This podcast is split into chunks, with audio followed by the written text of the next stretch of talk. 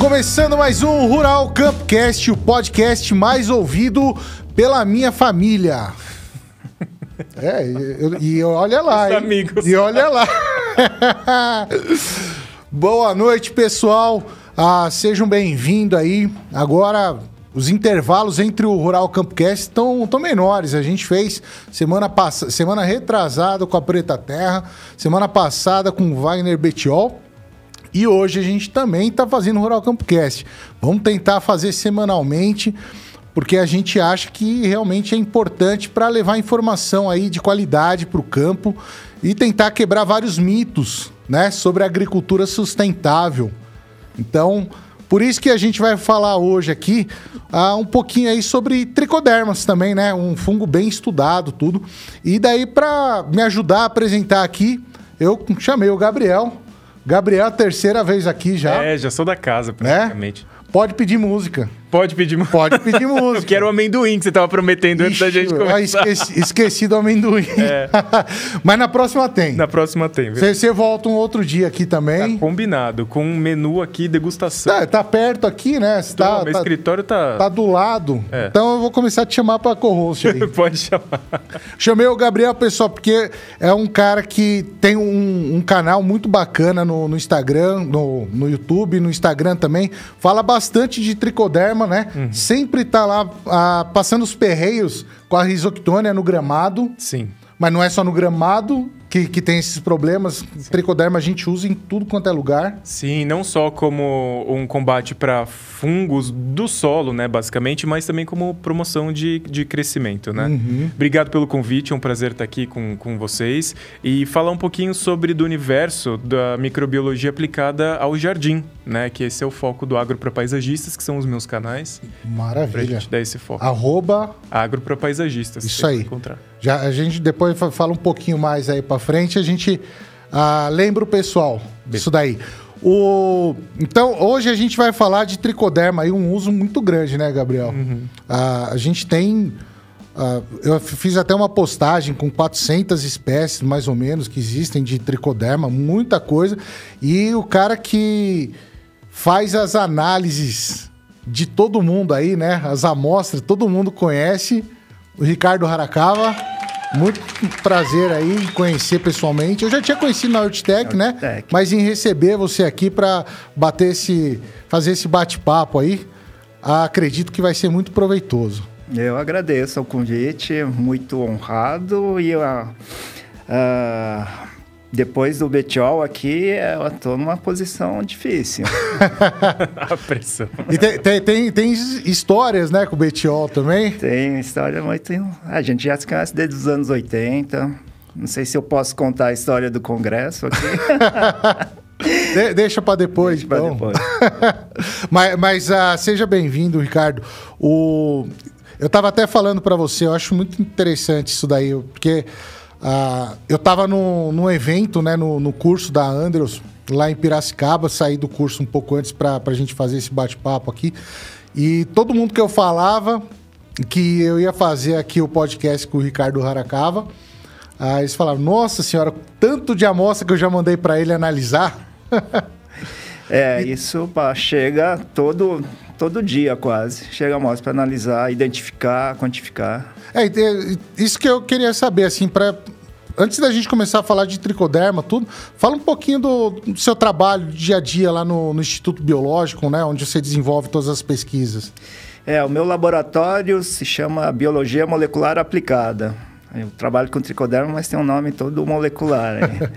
é, tricoderma é uma parte do que a gente faz ali no laboratório, mas assim, uma rotina mais pesada que a gente tem tido é de identificação desses micro-organismos que têm sido utilizados para controle biológico De modo geral. modo geral, fora toda a parte de fitopatologia também que a gente identifica os patógenos, fungos, bactérias, vírus, ah, nematóides, pragas, insetos. Hoje em dia, muitas vezes se identifica por sequenciamento, que é muito mais fácil do que por morfologia. E o mais inusitado recentemente foi identificar lesma por sequenciamento de Nossa. DNA. É, a- a- você falou dos patógenos ali, é, é o- é o mesmo do laboratório da, da doutora Eliane? É, não, a gente trabalha conjuntamente. Ela faz a parte inicial de isolamento, faz uma detecção por PCR, por exemplo, por um tec, uma técnica molecular. A gente confirma sequenciando o material que ela já analisou inicialmente. Entendi. É, é, é, eu lembro quando ela veio aqui, ela contou uns casos, chegou até pedra para ela analisar, Nossa. saber os micro-organismos que tinha ali na pedra. Uhum. é, o pessoal está muito mais curioso hoje em dia por essa parte de microbiologia, eles querem saber o que, que tem mesmo. É. É, é, era uma conversa até assim, tipo, como é que faz a coleta correta, né? Sim. Eu até fiz um videozinho lá no, no instituto, fui, fui lá no laboratório de fitopatologia, ah, para ver como é que é tudo, mostrar para o pessoal, para o público. E a gente falou com a, a Silvia, uhum. né? Ah, e ela mostrou como é que tem que fazer a, a, a coleta correta para mandar os materiais, tudo. Porque não é de qualquer jeito, não é uma é. pedra. Né?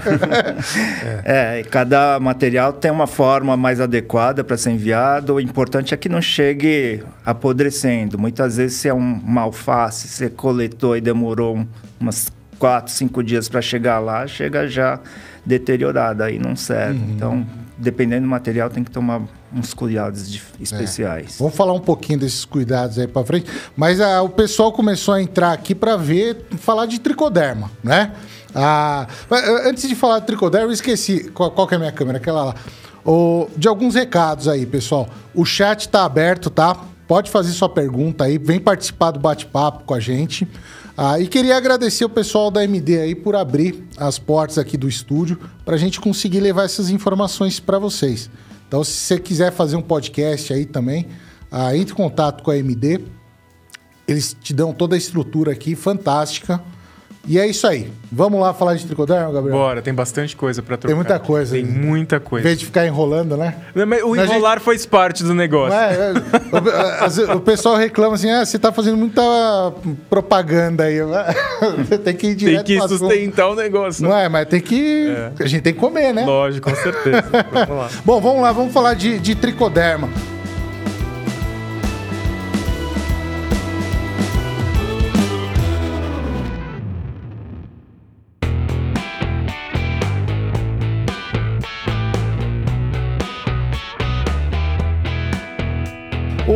Ô, Ricardo, o, o, tricoderma, a gente ouve falar assim que é o. Todo mundo que entra nesse mundo de biológicos, né, na agricultura, no paisagismo também, o, o primeiro nome que ouve é tricoderma. Uhum. Eu, eu acredito depois vem o bacilo. Mas o tricoderma, talvez por ser o mais estudado, como é que é isso daí? Como é que ele está? É, ele já é estudado há muito tempo. Uh, acho que os primeiros produtos foram à base de tricoderma, pelo menos assim, do, desenvolvidos aqui no Brasil. Uh, e ele é um produto polivalente, né? Por isso que também ele é, teve bastante atenção, porque pode ser aplicado para muitas coisas, não só controle de doenças, mas também promoção de crescimento.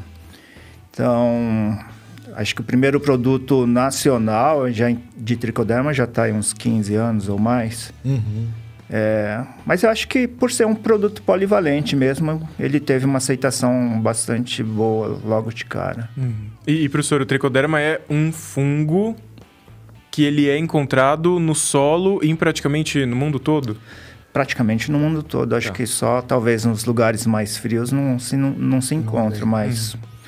A gente tem uma diversidade no mundo muito grande. Aqui no Brasil também uh, ainda uma diversidade por ser descoberta no Brasil. A gente já estudou bastante aqui em São Paulo, mas tem diferentes grupos estudando no, no Brasil inteiro. Uhum.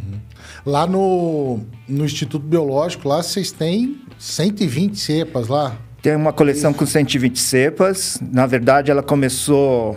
Eu vou contar um pouco a história da coleção. Quem começou a coleção foi a doutora Cleusa Mantovanello, minha colega do laboratório. Isso foi no ano 2000. Começou a coletar em vários biomas do estado de São Paulo. Ela coletou em mais de 50 pontos, desde o litoral até o interiorzão, manchas de cerrado, mata atlântica, uh, planície costeira, todos, praticamente representando todos os biomas que a gente encontra no estado de São Paulo. Então, nesses 54 pontos, 54 pontos ela coletou solo, trouxe para o laboratório e fez isolamento a partir do solo. Uh, inicialmente ela tinha mais de 400, 500 isolados, e, mas era um número muito grande para ficar trabalhando.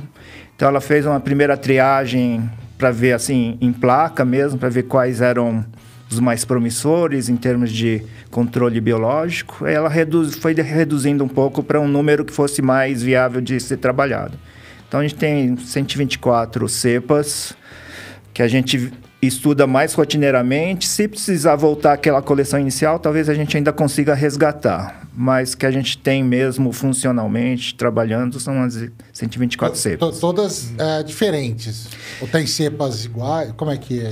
Assim, a gente sequenciou todas para fazer a identificação molecular. Uhum. Essa era a minha praia antes dela se aposentar. Minha participação sempre foi mais na molecular.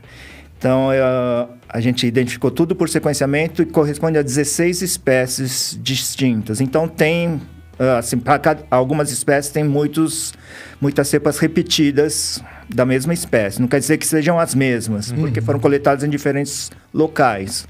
Mas mesma espécie tem várias repetidas. Então, a cepa é uma coisa diferente da espécie. Que, uh, tô, tô puxando é, assim, porque às vezes tem gente que não, acho não legal conhece. isso daí, né? A gente é. tentar diferenciar. É, tem é espécie, gênero, é espécie, cepa, cepa né? Uhum. É, uma cepa é uma um isolado, né? Então, a gente pegar uma espécie, ela pode ocorrer em diferentes locais do estado.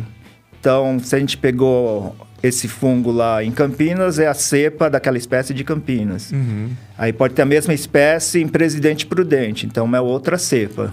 Que ela estaria adaptada à região, Pro, ao clima. Provavelmente. Tudo. Aí os metabólitos seriam diferentes, tudo, né? Tudo isso. Pode ser a mesma espécie, mas uhum. pode provavelmente tem características diferentes. Assim uhum. como na espécie humana, nós uhum. somos todos diferentes aqui. Uhum. Sim. Então, os fungos também, a mesma espécie, mas cepas diferentes. Nós uhum. somos cepas humanas. Da mesma espécie. da mesma espécie. E cada cepa vai ter um potencial diferente a respeito de controle de um determinado fitopatógeno, promoção de crescimento de algumas espécies. Exatamente. Esse é o grande potencial que a gente tem que ainda não foi explorado. Nós, dessas 120 cepas, duas estão no mercado. Uhum, porque olha. foram melhor estudadas, foram feitos testes de campo, mas tem um potencial ainda inexplorado aí para a gente estudar. Uhum. E, e, como é que funciona assim? Por, por que, que o. Como, é, como é que chama? É, é, de fungo é micoteca. De. Uh, Tricoderma seria a tricoteca? é isso? Tricoderma é um fungo, também é uma micoteca. É uma micoteca. é. o, mas assim, uh, como é que funciona? Por, por, que, que o IB guarda essas cepas? Uh, antes disso, assim, o... Como é que você guarda uma cepa? Não é você colocar na gaveta e deixar ela, porque vai, Ou vai na morrer. geladeira, sei lá. É, é. Vai, você tem que ficar multiplicando essas cepas toda hora, né? É, tem algumas formas mais prolongadas. Tem um método que se chama Castellani. A gente cultiva o fungo em meio artificial, depois coloca num frasco com água estéreo e fecha hermeticamente esse frasco. Muitos fungos permanecem viáveis nesse, nesse modo por décadas. Hum. Olha que bacana. Não, não é qualquer um. Tricod dessa. Né? Tricoderma aguenta bastante tempo dessa forma. Outra forma é fazer uma suspensão dos esporos em glicerina, que é um protetor para e depois coloca no freezer. Uhum. Para tricoderma também a gente tem lá guardado que dura décadas. Uhum. Uma terceira forma, que é mais usada para bactéria, mas pode ser usado para fungo também, é liofilizar. Você congela e retira toda a água. Uhum. Essa é uma forma bastante eficaz. Aí quando você hidrata, ela. Ela uh, revive. Uhum. Você consegue colocar para crescer de novo. Essa e... é a mais eficaz de todas. É, mas para fungo é menos usado. Uhum. É, é muito usado para bactéria ah. a liofilização.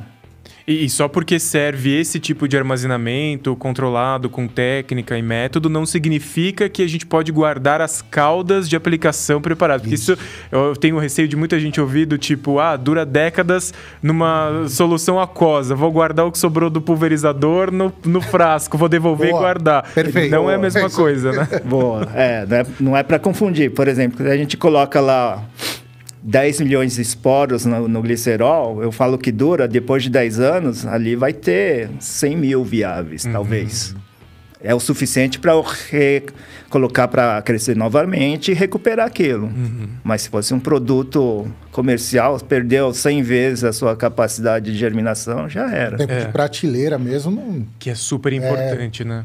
Vai, vai o quê? Lógico, que daí é, entra uma questão que é importante também lembrar, que é a grande diferença de você multiplicar em casa, uhum. né? A gente tava falando dos on-farms, tudo.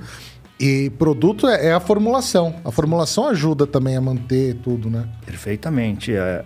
Esse tem sido, acho que, os, um grande segredo das boas marcas, né? Uhum. De ter uma boa formulação. Que preserve, principalmente, e que facilite também o preparo de calda depois. Tem essas duas características de uma boa formulação. Uhum. Então dá para aumentar bastante o tempo de prateleira conforme a formulação. Faz anos que o, o IB mantém essas cepas lá. Desde 2000. 2000. 2023 estão uhum. viáveis. E, e, e, vocês ainda estão nessa de, de procurar novas cepas quando surge? Porque o pessoal manda as amostras para vocês. Como é que funciona?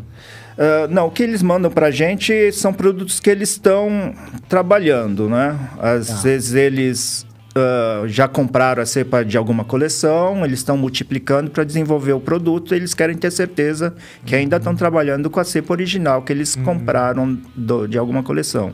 Que pode ser bactéria ou às, às vezes é fungo também. Então, isso que a gente costuma fazer para as empresas de controle biológico é confirmar que eles ainda estão com a cepa que eles esperam. Porque na, na, na, própria multiplicação, ela pode sofrer mutação? É e, muito e Você raro. começa com uma cepa e ela se transforma em outra, vamos dizer assim?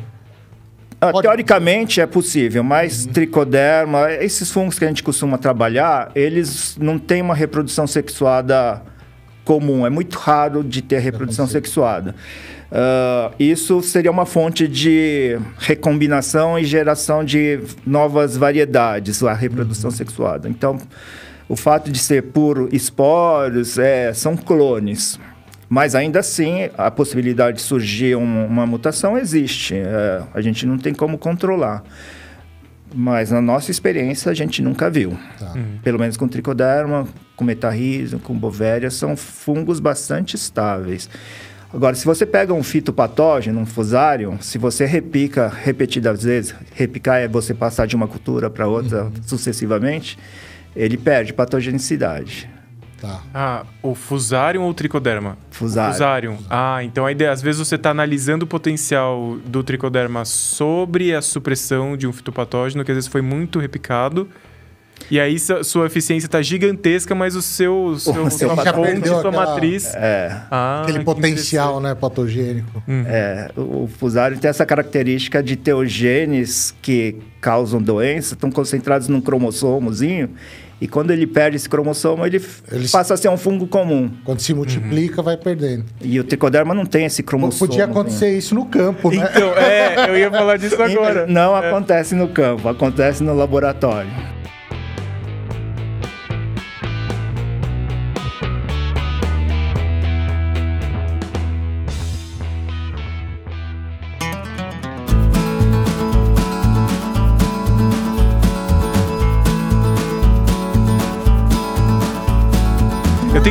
Não sei se é o momento, se a gente vai trazer isso mais pra frente, mas eu vou jogando aí, aqui. Então, beleza. Professor, a questão de, de, Eu uso muito tricoderma para fazer controle de risoctônia em gramados no jardim, né? É, é... Uma coisa que eu tenho percebido é que tem lugares em que a doença ela é controlada com um pouco mais de rapidez e eficiência do que outras. Uhum. É, a gente pode entender também que o fungo Rhizoctonia vai ter também cepas que são mais resistentes ao tricoderma do que no geral? É uma possibilidade. Outra possibilidade é que você está com um microbioma totalmente diferente uhum. e a ação do tricoderma pode ser inibida pelos outros micro-organismos presentes. Uhum. Essa é uma grande área de pesquisa que a gente precisa avançar justamente para aumentar a efetividade dos nossos produtos, entender em que situação ele se dá bem e ele é eficiente e nas situações onde ele não se dá muito bem, qual foi a causa? É porque o patógeno era mais resistente era um efeito dos outros micro-organismos presentes que não permitiram que o tricoderma expressasse seu potencial? É, usar é. suco, então, aquela sopa de micro-organismos, nem sempre é interessante, porque um pode atrapalhar a eficiência do outro. É, uh, é uma pergunta difícil de responder. Uhum. Por exemplo, uma prática bastante comum na agricultura orgânica é usar micro-organismos eficientes, uhum. que é uma uhum. mistura. Sim. E o resultado, assim, na prática, costuma ser muito bom. Uhum. Uh, então, eu não posso dizer que vai dar, ser ruim uma mistura. Uhum. Uh, se essa mistura partiu né, de um ambiente natural, é mais. Uh, as chances são maiores de que aquilo dê certo. Uhum. Se você fez uma mistura artificial, aí você tem que tomar cuidado com o que você está é, misturando. Que é, uhum. Um vai concorrer com o outro, né? É. Mas, mas, de modo geral, diversidade é. Você falou do, do micro-organismos eficientes. Uh, você já pegou para fazer análise de, um, de algum M?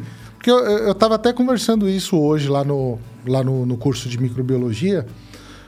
Porque às vezes a gente pega ah, na serrapilheira, pega aqueles. Ah, faz a isca em arroz, hum. tudo, e dá trocentos micro-organismos.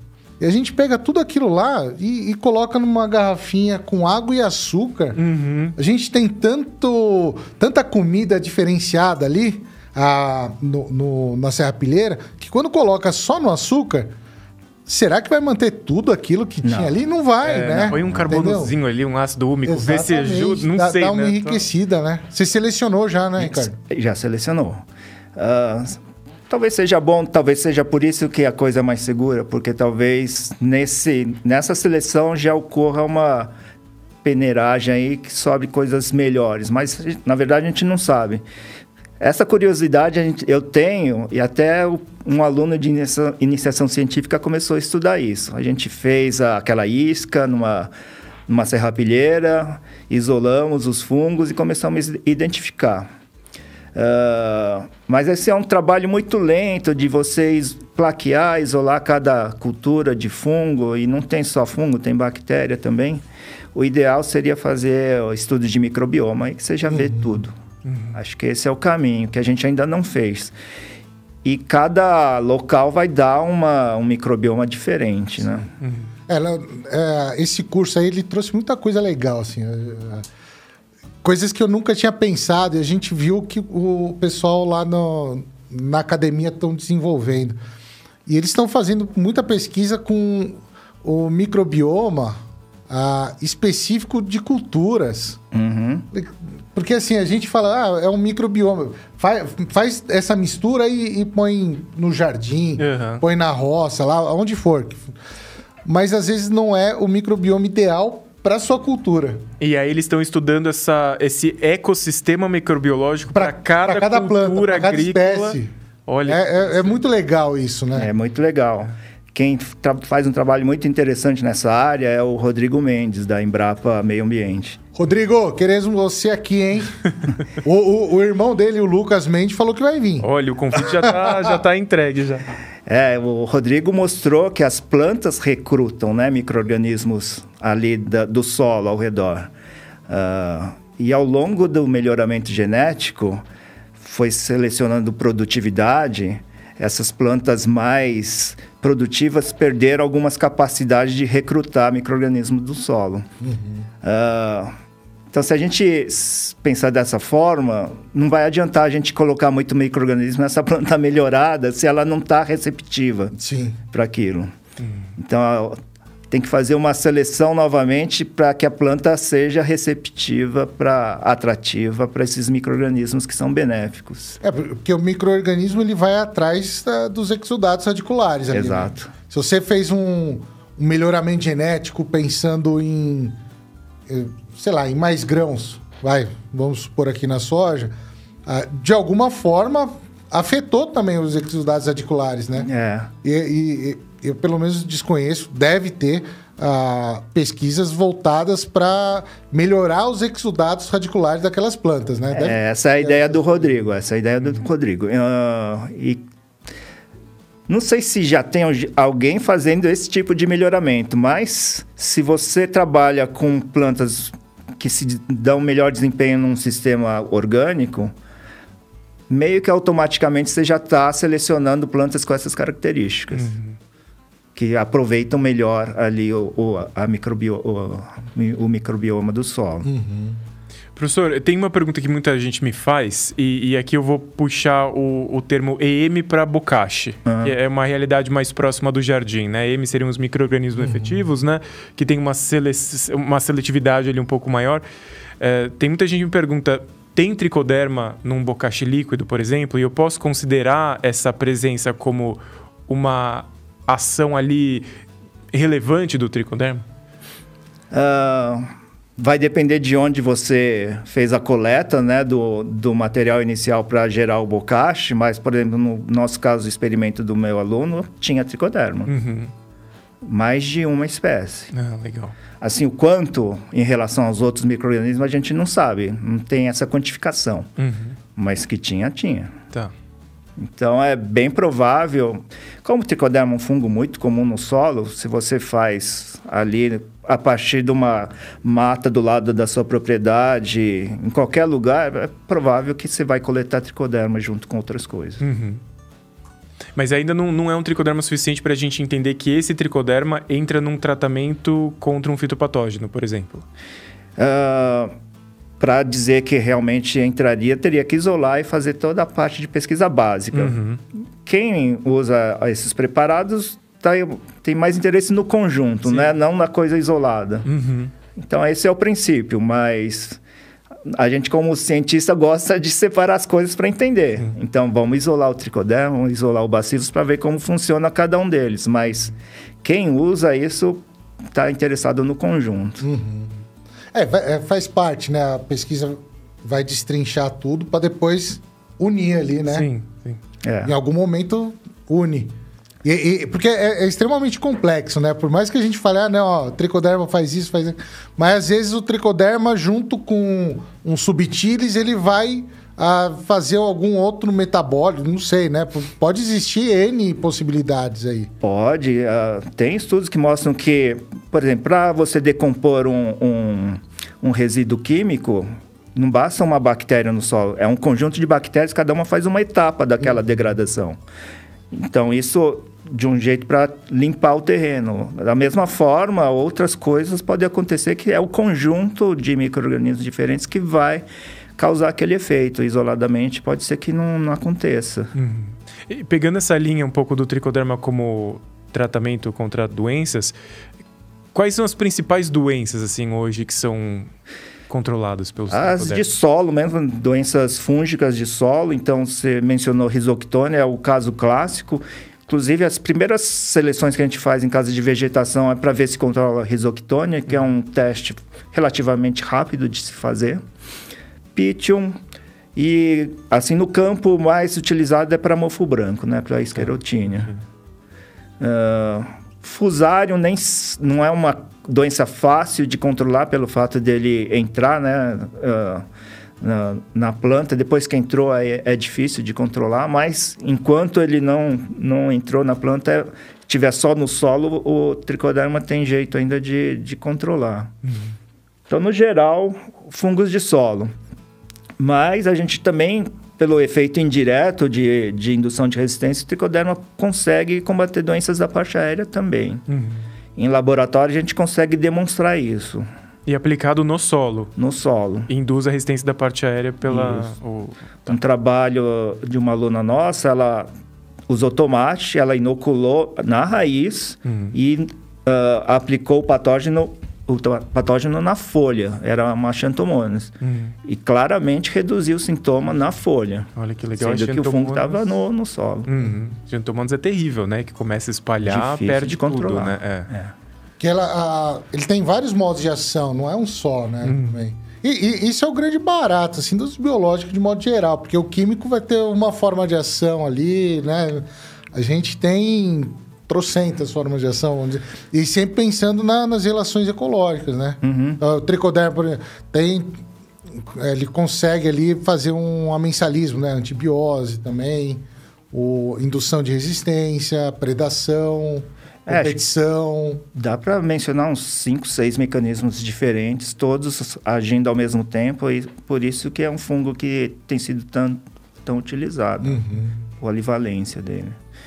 Então, antibiose, uh, é claro, às vezes você, um, um, teste que a gente faz em laboratório é colocar numa placa o fungo e o patógeno para crescer lado a lado. E alguns tricodermas produzem tanto metabólito que o patógeno mal consegue crescer, ele já é inibido lá no cantinho uhum. da placa, né? Uhum. Esse também é um dos testes iniciais que a gente faz para selecionar cepas promissoras. Então, é, essa inibição parece um, aquele antibiótico contra a bactéria, a, penicilina, que forma um halo de inibição, assim, onde você pinga o antibiótico. O tricoderma também produz antibióticos bem poderosos. É, e, e é, parece que agora tá, tá... Porque a gente não vê muito produto de metabólitos, né? Mas é, parece que mudou alguma coisa ali, não, não sei exatamente de, da legislação, que agora pode começar a comercializar os metabólitos, né? Dos bioinsumos. É, essa é uma área que uh, é um novo mundo, né? Sim. Porque o que a gente aplica são os esporos, os hum. metabólitos são, são, já são ficaram... vivos, né? O organismo vivo.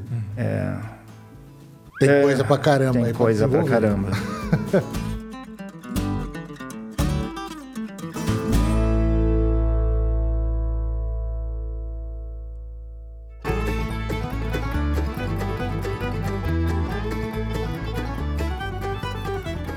O, o, eu quero voltar um pouquinho ali no, na micoteca do, do IB, ah, que mandaram umas perguntas para mim, o pessoal do Magu lá do ITESP, não sei nem se eu podia falar que foi ele que perguntou, mas já falei aqui. o, ele tinha perguntado ah, por que, que tinha parado de. Ah, como é que fala? Uh, o IB tinha parado de uh, dar o, as cepas para a agricultura familiar. Se tem alguma previsão para voltar essa distribuição?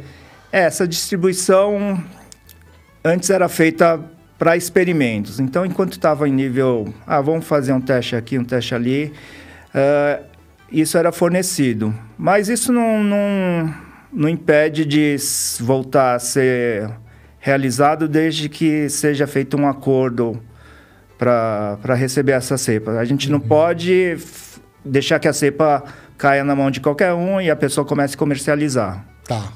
Uh, acho que é só essa a preocupação. Uhum. Mas enquanto estiver assim com pessoas que a gente sabe que vai fazer é para fazer uma experimentação ali, vai ter um uso restrito ali sob controle da pessoa, de um órgão oficial. E que tem um controle de qualidade também, não multiplique de qualquer forma. Também, é. Senão a, a, faz uma propaganda negativa, mas isso não é, não é uma coisa que está proibida. Uhum. É só um cuidado que a gente quer ter de, de, de, de fazer essa distribuição de forma mais controlada. Entendi. E a, a essa essa coleção ela tá ali disponível para quem tiver interesse para uma empresa. Como é, por que que vocês guardam essa cepa? É, porque tem esse potencial, tanto científico, muita coisa para ser descoberta, mas tem também uma, a, a um potencial econômico. do... Tem. Uh, agora, nós sozinhos, a gente não consegue desenvolver o produto uhum. para chegar no campo. Com parcerias ali. Com parcerias seria possível. Uhum. Uh, mas aí, à medida que a gente faz uma parceria, se a empresa investe, ela vai ter um, algum direito também. Sim. Uh, então, esse é o balanço que a gente tem que fazer, sabe? Uh, que é garantir o direito de uma, uma empresa que investiu de obter, depois recuperar o investimento que ela fez e ao desenvolver um produto, ela vai disponibilizar aquele fungo que, se não fosse a empresa, ia ficar só na nossa coleção, parado. Uhum. Uh, então, a gente tem que entender também esse lado comercial. Mas, por outro lado, também tem a agricultura familiar, que pode fazer a sua multiplicação sem afetar o negócio da empresa que produz comercialmente. Uhum. A gente tem que achar esse equilíbrio. Sim. Uhum. O, a gente tem uma pergunta aqui. Ah, antes de, de, de entrar nas perguntas, Queria até falar um, um negócio. Às vezes eu converso com, com o Gabriel e, eu sei que é, é, é uma dor no paisagismo, né? Não poder utilizar os biológicos. Né? Sim, exatamente. E, e, e, daí, até como o próprio título aqui, a gente fala tricoderma é como promotor de crescimento. Promotor de crescimento pode, né? Sim, é uma questão de registro, né? Uhum. No jardim, inclusive, essa é uma coisa que acontece muito no jardim, mas eu vejo que também acontece na agricultura que é o uso dos produtos de forma discrepante do registro para o qual ele foi feito. Sim. Então isso é uma coisa muito séria, né? Porque quando a gente vai adquirir um produto, a gente tem que prestar atenção no receituário agronômico e as descrições do produto, para qual cultura uhum. e para qual finalidade de uso de controle, se for, né, no caso, um, um controle de fitopatógeno. Então tem que ser tudo encaixadinho, não é comprar o produto que está destinado, no caso da agricultura, ao morango, cana, soja e falar, ah, eu tenho um arroz aqui, eu vou usar. Não, tem que ser tudo compatível também. Agora, na realidade do jardim, que é a minha realidade, né, que eu também eu fico é, aqui já entrando no, no, campo da agricultura que é, que também é sua praia. Também é minha praia, lógico, mas o meu trabalho, né, das, das 9 às 5 todo dia, é o jardim no jardim a gente não pode usar produtos agrotóxicos. Então, uhum. se tem registro para uso agrícola, acabou. Não pode usar no jardim, não pode comprar, não tem pode. Que tá como domo sanitário. Domo sanitário, que é o registro na Anvisa, que é um saneante uhum. normalzinho, assim, jardinagem amadora. E muitos produtos são comercializados com registro de agrotóxico. E é, muita gente até fala, mas, pô, mas é controle biológico, é microorganismo, é agrotóxico? É agrotóxico. Sim, também é defensivo é. pela legislação, né? E aí a gente tem esse problema. Como que uhum. faz? Não sei. Não, a, a, você sabe, Ricardo, como é que faz? Se, se existe produto, o pessoal a, de empresa procura para desenvolver produto pro paisagismo? Ou não, é sempre pro, pro agro mesmo? É, eles vão procurar um maior mercado, né? Uhum. Então é difícil. É eles não fazem ideia, né? Do, não do fazem paisagismo. ideia do potencial. Nossa, sim. Não precisa ser divulgado isso, mas é é, a questão deles verem se haverá retorno, porque pedir uhum. registro envolve uma série de custos. Sim. Então, acho que é esse, esse tem sido o limitante. Mas, se buscar o registro como um inoculante, um... Sim, já é uma já alternativa, pode, né? uma alternativa. Uhum.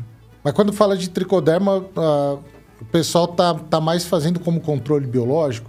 Ou estão tão registrando? Tem algum registrado como inoculante? Eu acho sim. que tem alguns registros como inoculante, sim. Tá. É, o que eu uso no jardim é registrado como promotor de crescimento. Tá. E tem resultados Aí já tá ótimos. liberado para usar. Ali. Isso, inclusive descobri que é um do, uma das cepas está registrada no Instituto Biológico, né? Tá na coleção. Então, a, a coleção tem Uh, uh, fungos nossos mesmo, que nós isolamos, e fungos que pessoas depositaram na coleção. Uhum. Então, em alguns casos, quando a pessoa deposita na coleção, continua sendo dela. A gente ah, só armazena, armazena para a pessoa. Entendi. Ah, eu, eu, vou fazer umas perguntas aqui do, do chat. O Pedro Henrique ele perguntou aqui, né? Ele falou ah, que as boas práticas, a gente sabe disso daí, né? Ah, as boas práticas no manejo na, na, agricultura, ali, de modo geral, com biológico, ah, vai influenciar na, nessa resposta de interação do microbioma, né? Ah, e daí ele pergunta o seguinte: ah, logo, saber como, quando e a forma de aplicação são outros desafios do uso dos bioinsumos? Com certeza. Uh, o momento certo, uh, a fase né, de desenvolvimento da planta, e isso vai variar conforme o patógeno que você esteja querendo controlar. Assim, para mofo branco já tem alguns protocolos bem estabelecidos para o uso do tricoderma, mas para outras doenças talvez ainda falte muito conhecimento uhum. de, de todos esses fatores aí que vão influenciar. É, e não, não, eu iria até um pouquinho mais além, né? Ah, não só a aplicação desses bioinsumos, mas, por exemplo, a cauda. Você a vai cauda. fazer a cauda, hum. qual o pH da cauda, né? Acho que, lógico, o químico também tem uma preocupação de quando você vai posicionar ele ali. Uhum. Mas uh, eu acredito que na questão de bioinsumos, de modo geral, inoculantes, o controle biológico, uh, eu acho que é, é um trabalho mais refinado. Ele é mais técnico, né? É, porque você tem que considerar que é um ser vivo que está ali. Então, uhum. qualquer coisa que você fizer errada, você pode matar aquele ser vivo e ele deixa de funcionar. Uhum.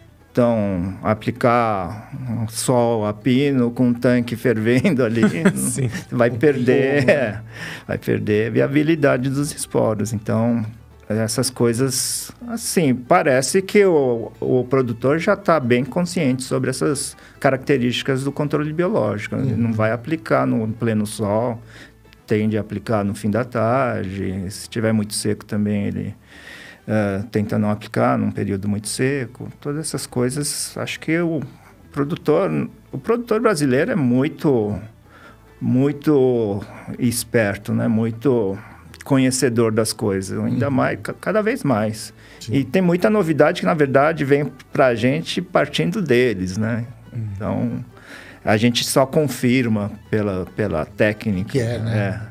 é. eles têm muito interesse, né? Sim. Eu, eu, eu acho ah, interessante, até quando a gente fala aqui na questão que o Pedro trouxe, do, da aplicação do, do bioinsumo.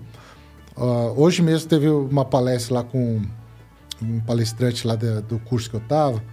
Eu achei bem interessante isso daí, que ele pontuou ah, seis fases antes de usar o, o, o, biológico, antes de trazer o equilíbrio biológico, hum. né?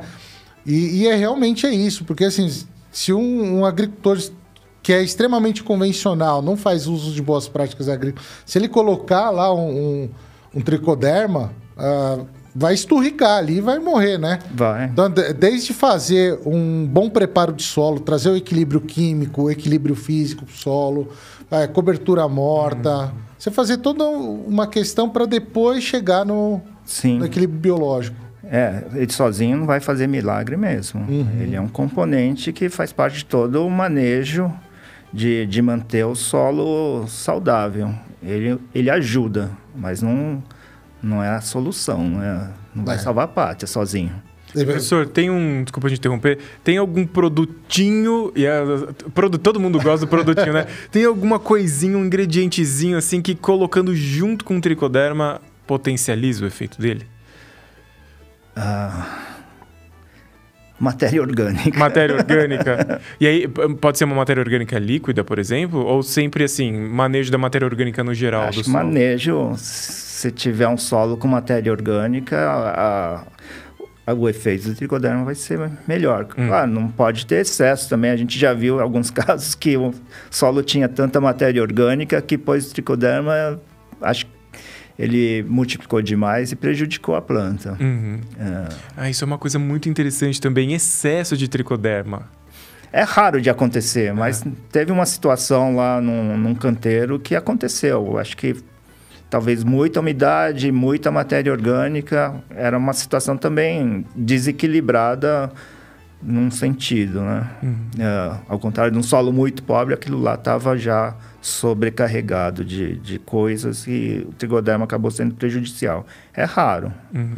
Mas pode acontecer. Mas pode acontecer. É, é uma coisa interessante, né? Você falou da matéria orgânica, aí eu estou lembrando aqui ah, dos seus vídeos lá de paisagismo. Uhum. No, na questão do gramado, uh, não, assim, muita matéria orgânica, lógico, tem matéria orgânica, Sim. mas a base geralmente é areia. Sim. Né? Para gramado. Aprendi certo? Tá certo, lógico.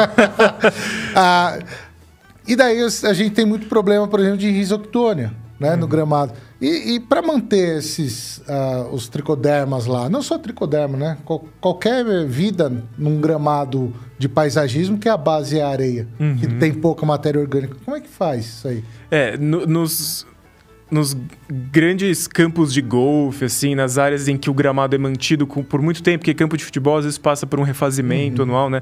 Mas em campos de golfe que não tem como ficar trocando o gramado o tempo inteiro, o que eu fui encontrando já em alguns relatos, literatura, pesquisa, é que dependendo do manejo do gramado, vai acumulando uma camada de matéria orgânica é, ali junto, entremeada com as raízes tanto por conta da vida da grama que Ali nasce na, e morre. risosfera, né? Isso, quanto do próprio colchão de palha, que é natural da produção uhum. de, de, de, grama esmeralda, as bermudas, enfim. É, São Carlos, por exemplo, não costuma produzir muito colchão de palha, mas isso é mais comum nessas gramas ter um crescimento muito mais rápido.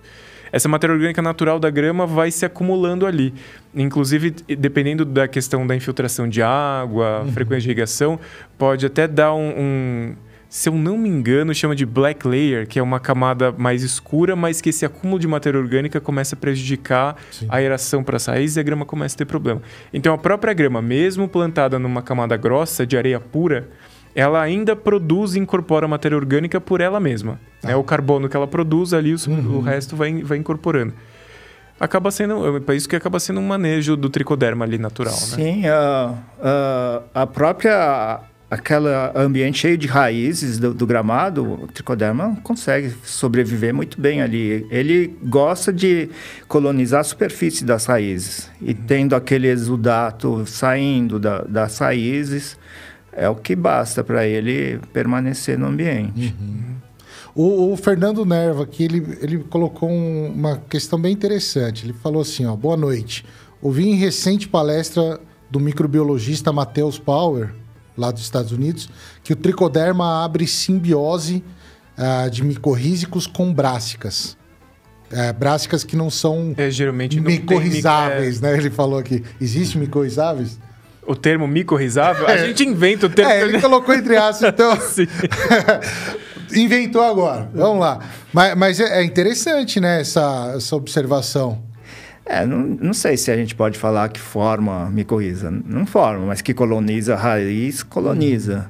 É que a micorriza tem toda uma estru- ultraestrutura que o fungo É, não, é, a- aqui pelo que ele falou, assim, que abre a simbiose. Ele, é, eu acredito que seja a questão dele promover essa simbiose, né? Ah, pode ser. Pode ele ser. ajuda, que é o que a gente tava falando. O, quanto melhor o microbioma ali, mais interações vai acontecer, né? É. A gente nunca fez um estudo voltado para isso, mas que é possível de acontecer. E ele citou um estudo, então Uhum. pode acontecer, sim. É, o, a parte na questão de, de microbiologia é uma coisa ah, extremamente nova, assim, né? Ah, É, é muito antiga, mas É, é, o é interesse tá, tá crescendo cada vez mais, e, acho. e- né? e a, a tecnologia tá, tá abrindo mais possibilidades, né? Muitas. Você co- co- começa a desenvolver um negócio, abrir um espacinho, é mais coisa, mais coisa. Aham. É, essas ferramentas moleculares, eu- o meu background é biologia molecular, isso é o meu mundo.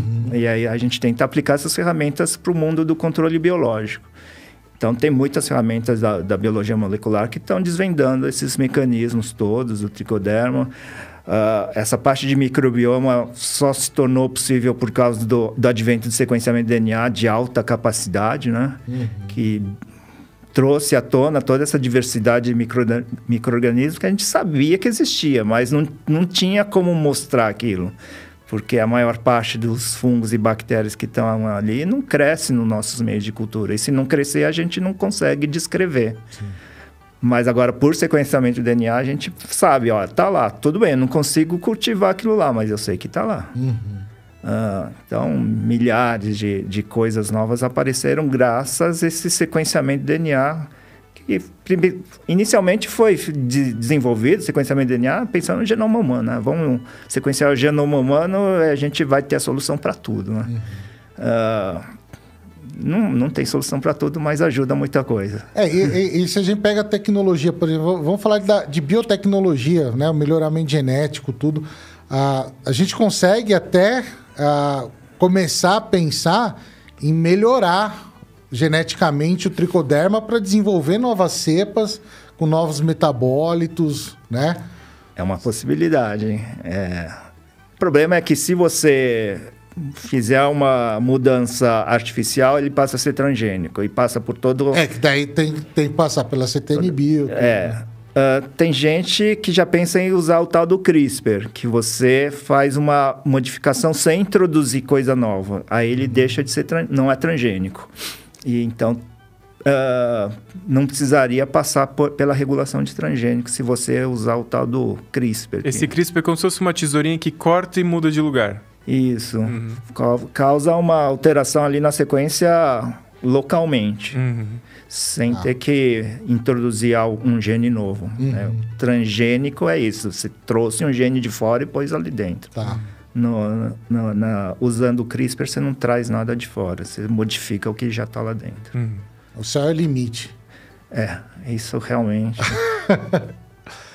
E a ética de, de, eh, também de modificação. É, né? também, né? Tem, tem, tem um monte de questões, né? É. Que, que, que traz junto também, É. né? Com essas daí.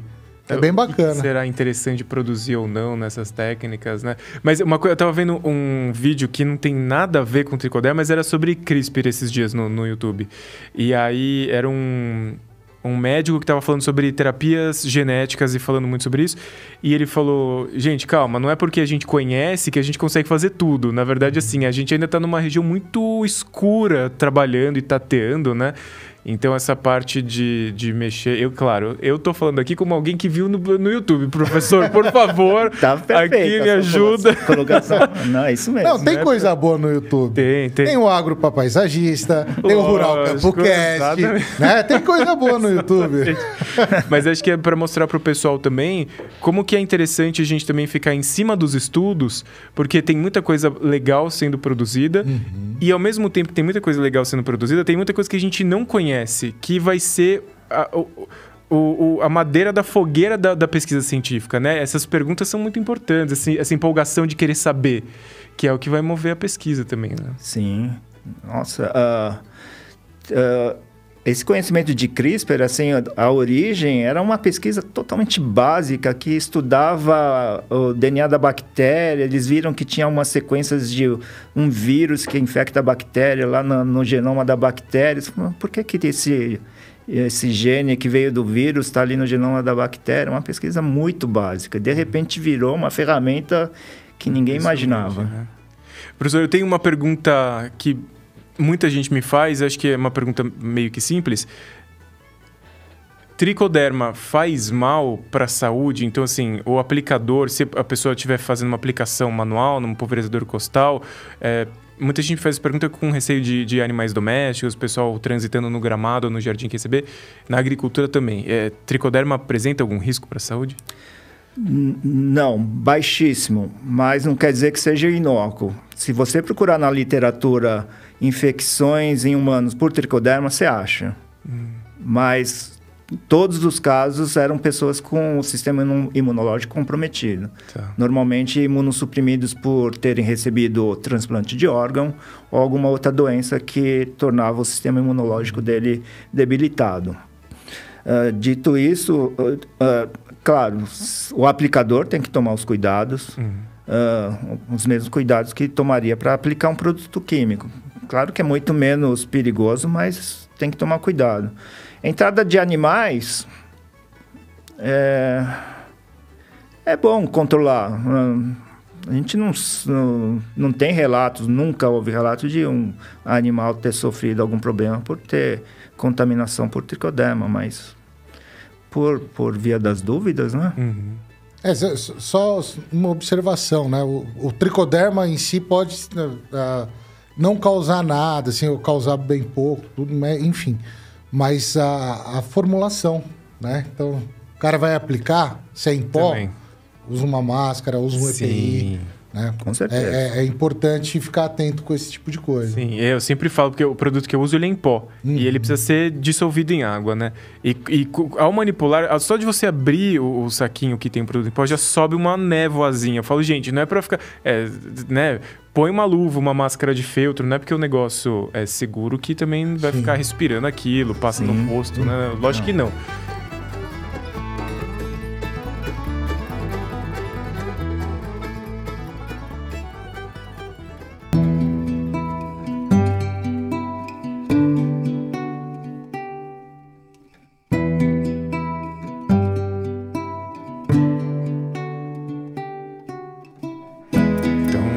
É, o, o- a, gente, a gente tá falando de tecnologia e tem uma tecnologia que tá bombando nas redes sociais hoje, né? Ah, que é o chat GPT. e a gente tem aqui... ah, você já ouviu o Rural Campcast? Eu Então vi, você ah, sabe já sei. que a gente tem um quadro. Põe aí na tela, João. Chat GPT versus especialistas do agro.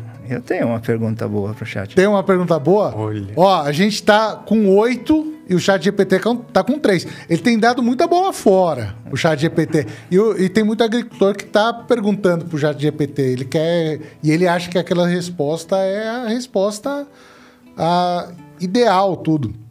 Mas é um... é uma inteligência artificial que precisa ser treinada, né, cara? Precisa. Não, não é perguntar um negócio e pronto. Precisa passar por um treinamento. Assim como a gente passou no treinamento nas universidades, Sim. mestrado, doutorado, blá, blá, blá, e va- vamos embora. Na vida profissional, as cacetadas, né? Que a o chat GPT acabou de nascer e quer sentar na janelinha. Então a gente vai fazer uma pergunta para ele e vamos ver se aprova ou não a resposta dele. O que, que você gostaria de perguntar, Ricardo? Pergunta para o chat GPT qual a espécie de tricoderma mais comum no Brasil?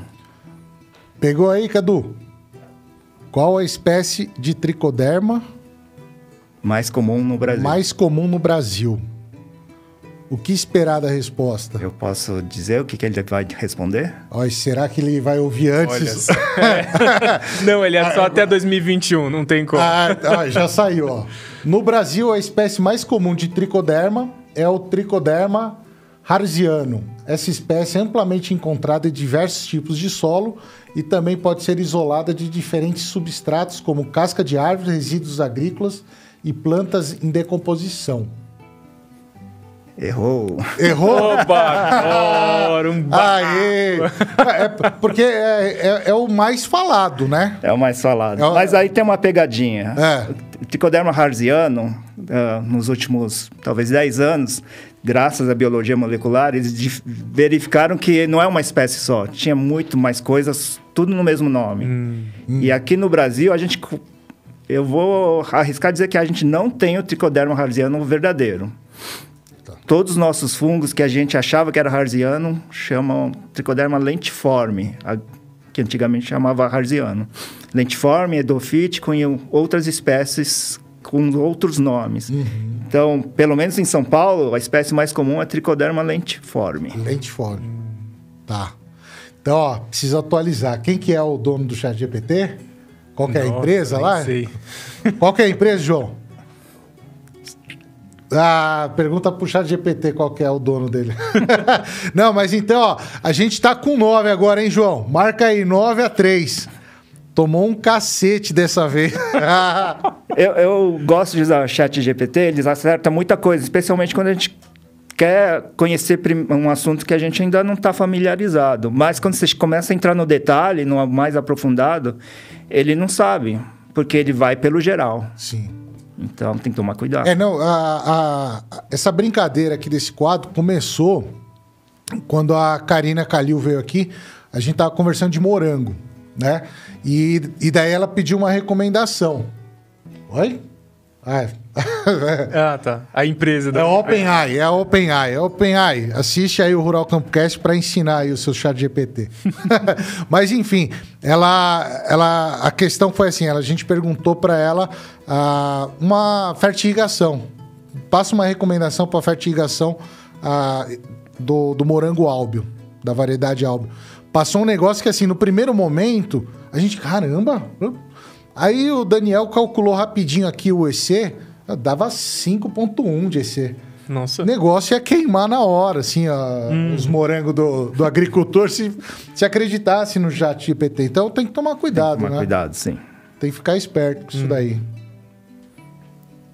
Se eu tenho pergunta pro Tem chat alguma- GPT. Não, é, va- va- vamos voltar aqui pro tricoderma. Ah, então não. Então vamos voltar lá. Já foi, o chat GPT perdeu. Já. Putz, me ve- eu ia fazer duas perguntas quando eu ia fazer a pergunta do- da segurança do tricoderma. A segunda fugiu totalmente agora, mas eu vou lembrar. Ó, deixa, deixa eu aproveitar então aqui enquanto você lembra. O, o Fernando Nerva aqui, ele mandou aqui, ó. Ele falou: trabalho com pastagens, basicamente bioma pampa e campos nativos. Tenho visto recomendações de associação de EM, né? O, o próprio EM ali, o bocache, com inoculações micorrízicas. E ele está perguntando qual é a nossa sugestão. Que, que ele poderia trabalhar. ali. Inocular. Calma, o EM tem micorriza junto? É, pelo que eu entendi, ele usa o, o EM e, e ele tá querendo, talvez. Ô, Fernando, manda aí, ó. as- o que, que você tá, tá. Você quer inocular micorrízicos ali? Porque o micorrízico, o fungo micorrízico é difícil fazer multiplicação, né? Muito difícil. Ele, ele tem uma, uma simbiose ali que precisa estar numa raiz viva, né? Precisa. Não dá para multiplicar no arroz como a gente faz com o tricoderma. É. E tem, tem, tem bastante gente que tá falando de micorriza, multiplicar micorriza, tudo, né? No jardim tem muita gente que pergunta para como usar no jardim, porque Estados Unidos, Canadá, Inglaterra tem produtos comerciais para jardins de micorriza, são inoculantes de micorriza para jardim. Aqui no Brasil, acho que a gente só tem um produto, né, professor? Não sei.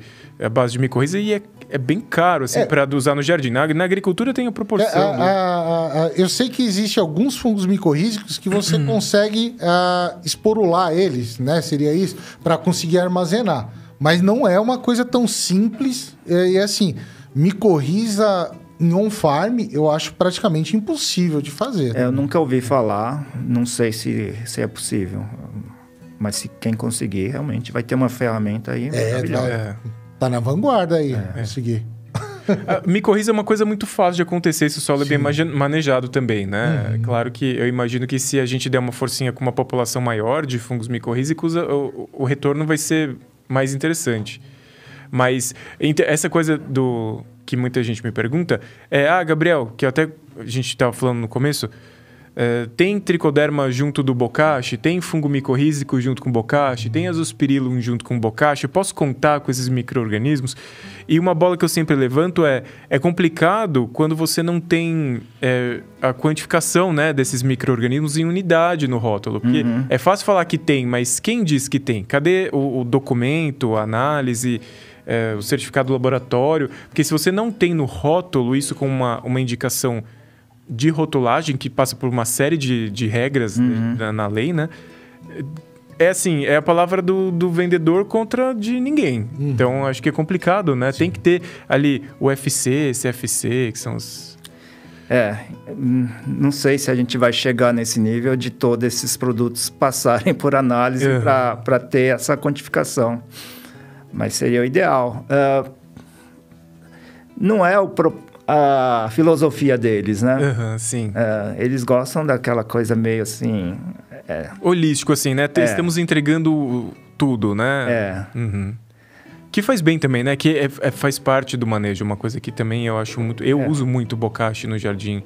Mas é, é bem. é, acho que partir do princípio que você sempre vai ter, eu acho meio arriscado, né? Porque. cada bocacha acho que vai ser Uma coisa diferente. É, diferente, então, né? tem, tem essa questão, né, também, Ricardo. Assim, o, o, o, o que, que é o bocache, né? Qual, qual que é o bocache? Então, a, a gente fala... ah, faz bocache também, por exemplo, lá no sítio a gente faz bocache, mas usa ah, alguns insumos, né? O cara que tá na praia, ele não vai ter o esterco como fonte de nitrogênio, mas ele tem muita carcaça de peixe. Aí já vai ter outros micro-organismos ali também, né? Então tem, tem essa questão também. Sim.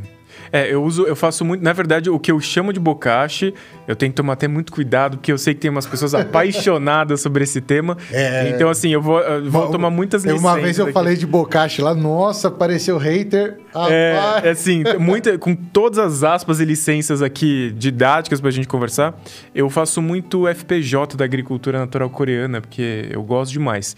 E para facilitar, porque até eu explicar o que que é a sigla FPJ, de onde vem, como que faz, o que eu chamo de bocache caseiro adaptado, líquido, porque o FPJ no fim vira um fermentado, uma, uma das próximas funções ali do bocache. E, e é bem legal, porque ele tem uma atividade de fermentação muito grande. Tanto que depois de sete dias que você começa a fazer o FPJ, dependendo do frasco que você use, do ambiente, da temperatura, se você dá uma batidinha nele, assim, no fundo, ele já vem todo para cima de gás que produziu. Então ele tem uma atividade muito grande e os resultados no jardim são bem interessantes também. Só que assim, como que faz, que planta que usa, que situação, cada, cada produção vai ser Vai diferente, mudar, né? E aí também tem a questão do on-farm, que é complicada, porque às vezes você está reproduzindo um negócio que Esse pode é ter contaminante. delicado? Se o pessoal do bocache é bravo, imagina o Dolfar. Sim, ixi, ó a minha licença aqui, tô, me- tô me valendo de. Ah. Mas a, a, a gente tá. Assim, tem muito que, que desenvolver aqu- aquilo que eu tinha falado. O pessoal estava até falando lá ah, de microbioma específico para planta, né? Então, dependendo do bocache, o- a planta que você usar para fazer o seu bocache, tudo, o microorganismo. O, o microbioma, não o microorganismo em si, vai ser diferente também, né? E Uma coisa que eu acho bem interessante, até pegando, retomando aqui a questão do, do, do Fernando, que ele falou do EM, às vezes acaba sendo mais interessante uh, você inocular dentro de um bocache, por exemplo, em vez de inocular o EM, fazer a aplicação do EM no bocache, você colocar um, um solo de mata, por exemplo, Uhum. né? Porque daí você tem uma garantia que você está levando todos aqueles micro-organismos, aquela microbiota daquela Já mata. num certo ali. equilíbrio ali. É, porque o próprio EM, como a gente falou, já vai dar uma selecionada ali, né? É, e acho que no- o princípio geralmente é isso, pegar algo ali do local, né? Porque Uhum. você já tá pegando uma microbiota que foi selecionada por milhões, milhões de Tá anos. bem adaptado. Está ali, né? adaptada àquela, àquele solo, àquela condição. Uhum. Esse é o ideal sempre, mas às vezes a gente vai e compra um bocache pronto que foi feito numa outra condição. Mas Uhum. normalmente vai ser benéfico, mas o ideal seria sempre pegar ali da sua região mesmo. É, o, o interessante assim, né, que você falou, normalmente vai ser benéfico, principalmente se o cara nunca fez nada Sim. na, na questão de microbiologia do solo. Aí coloca qualquer coisa. Já vê- tá vê um ajudando. resultado e fala, nossa, ah, esse negócio funciona, mas não- naquela condição ali funcionou, deu, deu uma melhorada, né? Mas é, são os passinhos que a gente vai subindo, né? Aí, tocando nesse assunto do, do, do funcionar, acho que é legal também o tempo, né? Quanto tempo leva para esse funcionar? Para a gente ter esse retorno da expectativa, né? É, essa é uma questão, né? Por isso que é difícil competir com o químico, porque um pesticida químico é tiro e queda, né? Você vê o inseto caindo ali. Se você aplicar um metarrídeo, ele não vai cair na hora, vai cair depois de algumas semanas. Então, tem essa questão do tempo. Mas é, a gente percebe também que o, o produtor já tem essa consciência, tá? Não vai morrer ali na hora, mas é uma coisa que vai ter um efeito mais prolongado, que não tem bem menos risco. Uhum. Ah, mas tem que ter essa visão de que é uma coisa de, de efeito prolongado. né? É, não, não, não é uma substituição do insumo, né? Isso. É uma mudança de manejo Sim. que você tem que fazer, né? Eu tive um- um- uma luz de ilustração didática aqui, É. né? Então a gente pode entender que, no fim das contas, esse manejo não é um jogo de tiro ao alvo. É um, é um jogo de xadrez, que você vai movendo todas as suas peças Exato. com estratégia de vencer o desafio que seja o patógeno ou a praga, né? Sim, vai cercando. né? É, ah, legal. A questão também em relação do, do uso do tricoderma, tem alguma eficiência que é conhecida em termos do meio de aplicar, da forma de aplicar? Se o líquido é melhor que o turfoso ou se vai depender muito da cultura ou da área? É, não sei se isso tem dados ah, que foram avaliados estatisticamente. Eu não sei dizer se é uma forma melhor do que outra. Eu acho que é aí que vem o olho do, do- de quem está usando. Essa visão é só o produtor mesmo que consegue perceber. Hum, A não ser que a gente. Tá, vamos tirar essa dúvida, vamos medir um campo aplicado desse jeito, outro campo aplicado de outro jeito e ver se realmente. Mas aí a- esse resultado vai servir para aquela condição. Numa outra condição pode ser que não se reproduza. Então, essas coisas são os olhos dos produtores é que vão dar o, o veredito final se é qual o melhor jeito. E esse é um desafio bem grande, né? Porque as pessoas buscam muito a solução como um- uma coisa final. E, e- e quando você. Eu percebo isso quando tem, eu vou passar alguma recomendação para algum jardineiro ou para algum outro paisagista. Eu, eu falo: olha, tem- você precisa testar. Eu tô aqui com a recomendação dessa alternativa, só que você precisa testar isso nas suas diferentes realidades. Não adianta você esperar usar da mesma maneira em todo lugar que vai ter o mesmo resultado, né? Aham. Então acho que tem que ter esse espírito de, de exploração mesmo, né? Como que eu vou. É, acho que a gente tem essa nossa formação. Ah, vamos tomar o remédio, sarei da doença, ao invés de vamos ter uma ah, alimentação saudável, hábitos de vida saudáveis que dão muito mais trabalho, Sim. mas tem um efeito mais prolongado. Sim. E acho que a gente leva isso também lá ali para o jardim, para a plantação. Não vamos aplicar aquele veneno, resolve o problema aqui Uhum. e pronto, né? É, é o jogo de xadrez, né? Tem que aprender a jogar um pouco, né? Extremamente complexo. É.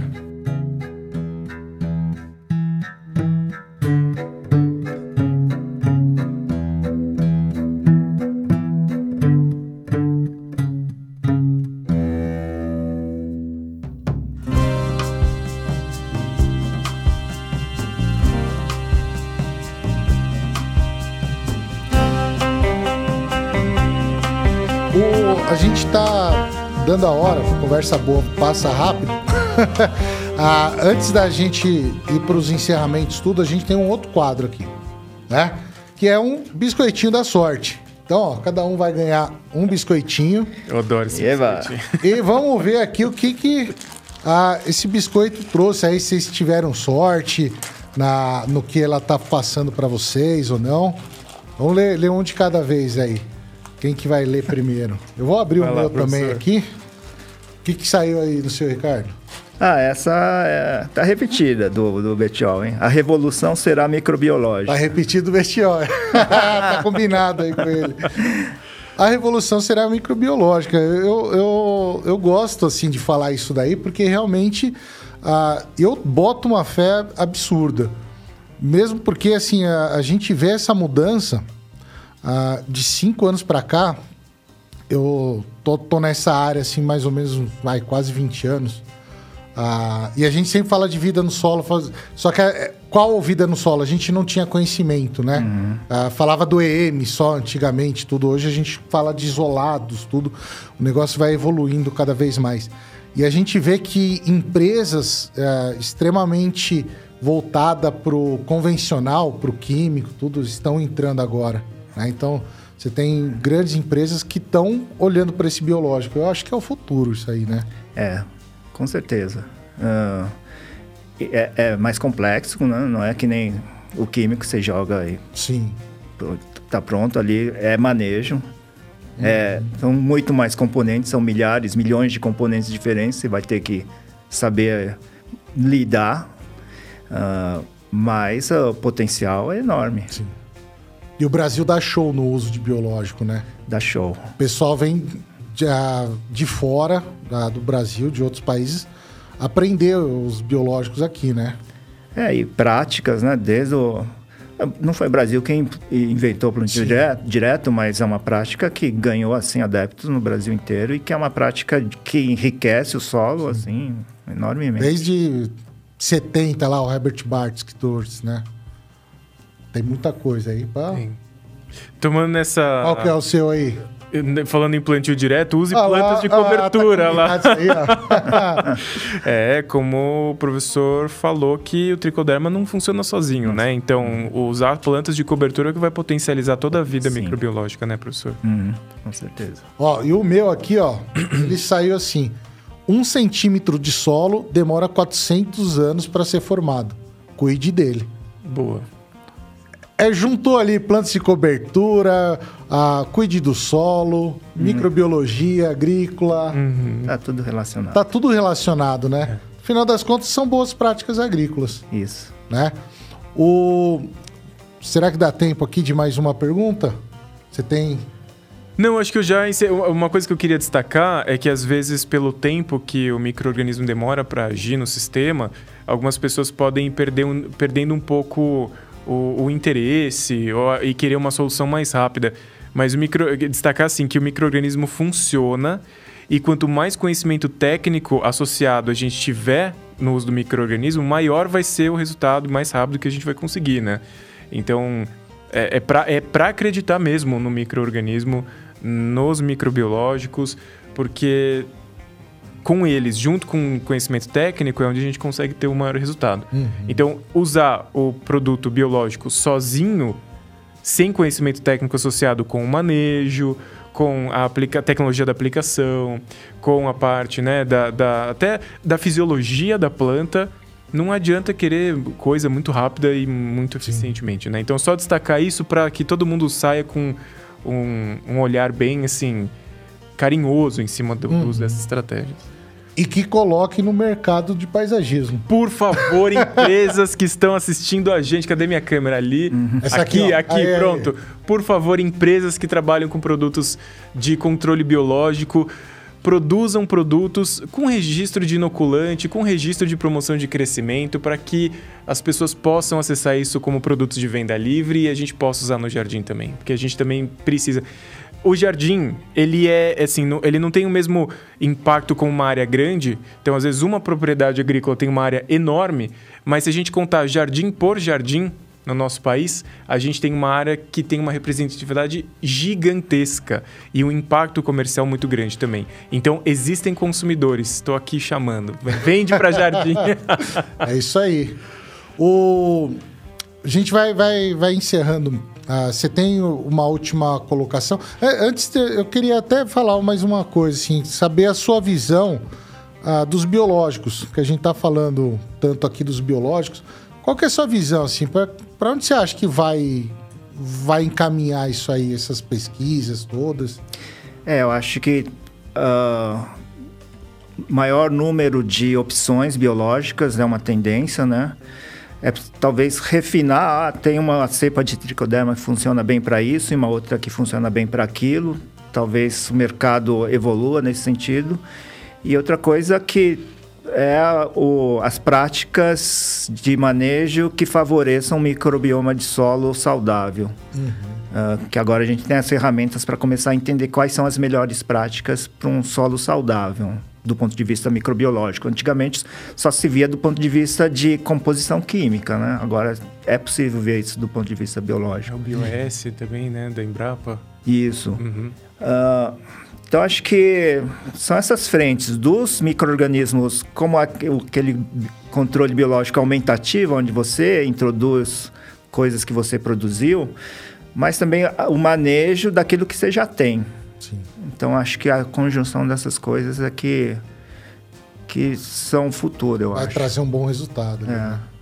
Não, maravilha. O, quem quiser te encontrar para tirar mais dúvidas ali, uh, quiser saber mais das suas pesquisas, quiser ser orientado aí pelo professor, como é que faz? No site do Biológico tem lá uh, meu e-mail, tem telefone, uh, é fácil de achar. Redes sociais? É, não sou muito ativo, não. uh, às vezes fico lá. Mais fácil buscar no site do Biológico. É bem mais fácil. Tá. O biológico, para quem não sabe, tá lá na Vila Mariana, Vila né? Mariana. Aquele prédio bonito lá. Prédio histórico, com muita ciência acontecendo. Uh, visitem, tem várias festas, né, ao longo do ano lá no Biológico. Putz, eu perdi a festa junina. Acho que em agosto vai ter uma de chocolate. Oh, essa oh, é boa, hein? Já vou pôr na agenda. Vamos lá, Gabriel. Vamos, com Fechou. O Ricardo, obrigado pela presença. Uh, achei bem produtivo aí. A gente uh, sanou várias dúvidas. Uh, espero que você tenha gostado também. Adorei. Né? Uh, tá convidado aí para vir mais vezes também. Gabriel, obrigado. Eu que agradeço. Né? O Espero que tenha gostado. Hum. E, e, como, como eu falei no começo, como você está aqui do lado, eu vou te chamar para vir mais vezes aqui. Pode chamar. Às vezes em cima da hora. Gabriel, chega aí. Tá do lado ali? Tô aqui do lado. Ih, coloquei, acabei de pôr pijama, maneco. Não vou, não. não. É? é. O, aonde que, que o pessoal pode encontrar você aí, Gabriel? Agrupara Paisagistas. É só digitar isso no Google, no Instagram, no YouTube, no Facebook que vai me achar. TikTok, fazendo dancinha. TikTok, eu fiz algumas dancinhas no TikTok, mas fica difícil fazer Instagram, TikTok, Facebook, YouTube é, e trabalhar as atendendo fica cliente. mudando toda hora também. Não dá para decorar as ah, músicas. Quando você parou naquele vai se tratar, garoto. o pessoal fica tipo lá Tipo isso, né? Mãozinha na cabeça. Mas, mas uh, eu acho interessante assim o, o, o, seu trabalho, assim como o Rural Campcast, porque é um, é um trabalho importante para a gente levar o conhecimento técnico, Sim. né? Porque a gente realmente vê assim, é, sem querer julgar, mas uh, tem muita gente falando muita bobagem por aí. E eu acho que canais, quando você começa a ter mais técnicos falando, eu acho extremamente importante para trazer seriedade para o assunto, né? Enriquece para todo mundo, acho. Tem muita gente da, da agricultura que me segue para pegar alguma Sim. coisa ou outra sobre produto, sobre cálculo, que às vezes o jardim, que a gente é já conversou sobre ali, isso, né? né? O jardim é um espaço filho uhum. em técnicas, em conhecimento da agronomia. Então, acho que é um trabalho muito prazeroso mesmo. Sou muito feliz fazendo isso. Maravilha. Bom, agradeço a presença, então, Ricardo. Gabriel, muito obrigado por ter vindo. Ó, pessoal, vixe, trocou as câmeras aqui, é essa daqui, ó. Pessoal, uh, uns recadinhos aqui, ó. Dia 27 a gente volta aí com o Rural Campcast. Semana que vem. no geral, não, fica na minha aqui, ó. ah, dia 27 a gente vai ter ah, o Rural Campcast, vamos dar uma pausa aí de uma semana. Mas vai ter dobradinha dia 27, então vai vir a, a Lilian Munhoz, que é apresentadora lá do canal Terra Viva, para a gente saber como é que tá essa comunicação do agro, né? Que o, o agro fala muito bem com o agro, mas muito ruim com a população em geral. Tanto é que muita gente fala muito contra o agro, né? Hum, muito. Então eu acho que é importante a gente trazer essa questão a, aqui. E depois da, da Lilian vai vir o Adriano para a gente falar de produção de muda nativa, que é um tema fantástico também e está muito relacionado aí com tudo isso que a gente estava falando, né? De conservação de solo, com a microbiologia, porque é, é, é dali, é da mata que vem, né? Esses micro-organismos. Então é, é, extremamente importante a gente manter a, a vegetação nativa dentro da propriedade rural. Com certeza. É isso aí? É isso mesmo. Podemos encerrar então, Ricardo? Podemos. Podemos encerrar, Gabriel? Por mim, ficava mais duas horas aqui conversando, mas podemos. Mas vamos lá que a gente tem hora. vamos então na geral ali dar um tchau. Tchau, pessoal. Valeu. Valeu tchau. Até mais.